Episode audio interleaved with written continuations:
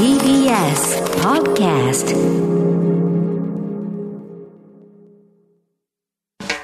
発信型ニュースプロジェクト。荻上チキ。セッション。ここからは毎日新聞 N 検セッション。N 検はニュース時事能力検定を略した言葉で新聞やテレビのニュース報道を読み解く時事力をつけるためのビジネスにも役立つ検定です毎週月曜のこの時間はそんなニュース時事能力検定 N 検を目指す方に時事力をつけていただくため一つの時事問題に関するテーマを取り上げ解説とクイズでリスナーの皆さんと学んでいきます。それでは今日取り上げるテーマはこちらです。外国人の単純労働を認める在留資格特定技能。外国人の単純労働を認めるため去年4月に導入された特定技能の資格で日本に在留する外国人が9月末時点で8769人だったと出入国在留管理庁が発表。今年3月からおよそ2.2倍に増えています。解説は TBS ラジオニュースデスクの中村久人さんです。久人さんよろしくお願いいたします。よろしくお願いします。この特定技能とはどういうものか教えてください、はい。えー、この特定技能っていうのは、えー、おととし出入国管理及び難民認定法及び法務省設置法の一部を改正する法律というのが臨時国会で可決成立したんですね、はい、まあ、これ改正入管法っていう簡単にまとめると言われてるんですけども、はい、えー、でそれに伴って去年の春にできた制度なんですよねでその制度に至る前にその技能実習制度っていうのがあったわけです、はい、で先にちょっとそっちの方の説明からしますね、はいはい、お願いします。であの1993年に途上国の人に技術を学んでもらってその国の発展に役立ててもらおうという名目で、えー、技能実習制度というのがスタートしたんですね、はい、でこれは漁業とか農業とか介護など82の職種で受け入れているわけです。であくまでも労働者じゃなくて実習生なんです。で実習が終わったら帰国するということが前提で在留期間は最長5年というふうに決められているわけですよね、うんうん、でところが実際としてはもう人手不足の業種貴重な働き手となってたわけですよね、はい、で人手不足に悩む産業界の要望を受けて政府が去年これまで認めてこなかった外国人の単純労働、はい、認めようということで、うん、特定技能という在留資格を作ったわけですよね、はい、で人手不足が特に深刻な14の業種が対象になっているんですね、はい、特にあの技能実習制度では対象となっていなかった外食、うん、外食業の分野が追加されたということは非常に大きいんですよ。これは資格を得る上での違いっていうのはどうなんでしょうか、はい、あのその技能実習制度では一部の職種を除いて入国後の試験はなかったんですよね、はいはい、まあ、あくまでもその実習してもらうっていうことだったんで。うん、でところが特定技能では業種ごとの技能試験と日本語試験に合格することが必要という前提があるんです。そうでしたね。日本語の試験もあったんですね。そうそうそう。ただ、その技能実習制度の下で3年間の実習を終了した人はそのまま特定技能に移行できるというね規定があるんです。だから実際その特定技能の資格で働いている外国人のうち技能実習からの移行は全体のもう8割以上なんですよ、うんうんうん、でそれと、まあ、この制度在留期間の違いもあるんですね特定技能の資格1号と2号という2種類があるんですけれども。そうでしたね。そう。でした。で1号はまあ5年で帰らなきゃいけないし家族を呼ぶこともできないんですが2号の方になると資格の更新をし続ければ無期限で日本に滞在することができるし家族を呼び寄せることもできるということなんですね。ですが今は新型コロナウイルスの影響でこれ大変な状況にあるんじゃないですか？そうなんですね。あの現在海外にいるおよそ4000人就労先が決まっているんだけれどもまだ足止めの状態と見られているわけです、うん、でそれから新型コロナの影響によって技能実習生ら外国人の雇い止めっていうのもね逆に起きているということなんですよね。で出入国在留管理庁は4月に特例としてこれまで認めてこなかった別の職種への転職も認めるようにしました。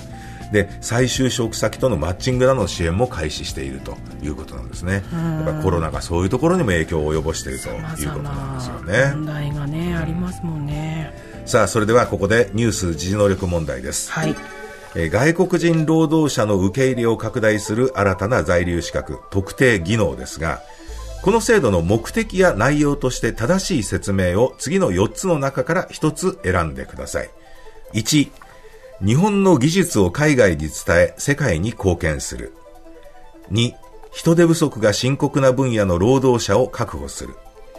3、外国人労働者には日本の労働関係法令が適用されない。4、この資格で来日する外国人ほぼ全員に将来的に日本国籍を与える構想だ。えー、ラジオを聴きの皆さんもどうぞ一緒に考えてみてください。はい、それではシンキングタイムスタートです。考えましょう。外国人労働者の受け入れを拡大する新たな在留資格特定技能、この制度の目的や内容として正しい説明を次の4つの中から1つ選んでください。1、日本の技術を海外に伝え世界に貢献する。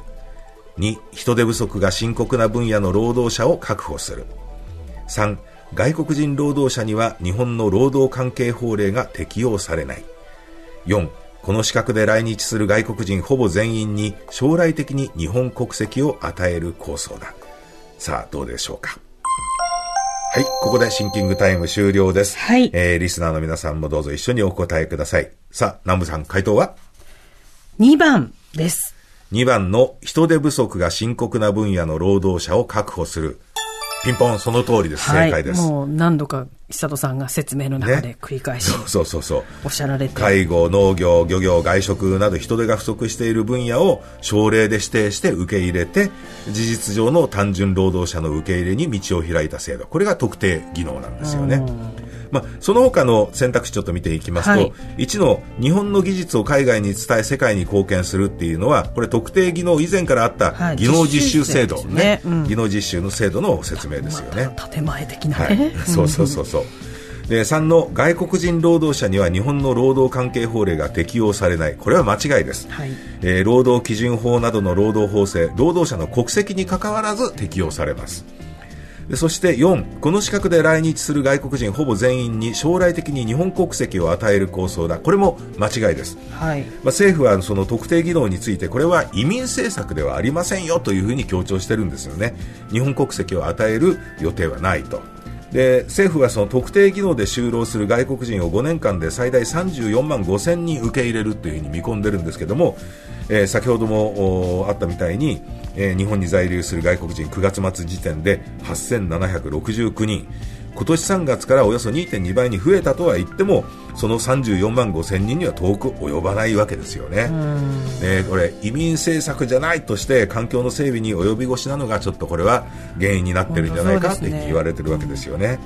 久里さんありがとうございました、はい、来週もよろしくお願いします。はいさあここでプレゼントのお知らせです。ニュース時事能力検定の公式テキスト発展編を5名の方にプレゼントしますおはがきの方宛先は郵便番号 107-8066TBS ラジオ荻上チキセッションニュース検定公式テキストプレゼントの係までです。メールの方は ss954-tbs.co.jp で受け付けています。あなたのおところお名前お電話番号をお忘れなく。ニュース時事能力検定は年4回実施しています。2021年2月14日日曜日に実施される第52回検定の申し込みを受付中です。公式ホームページからの申し込み締め切りは2021年1月13日水曜日です。なお今回は東京大阪の公開会場に加え全国のテストセンターでコンピューターで回答する受験方式 CBT 試験も実施します。詳細は公式サイトをご覧ください。毎日新聞 N 県セッション。今日は外国人の単純労働を認める在留資格特定技能をテーマに取り上げました。TBS ラジオ荻上チキ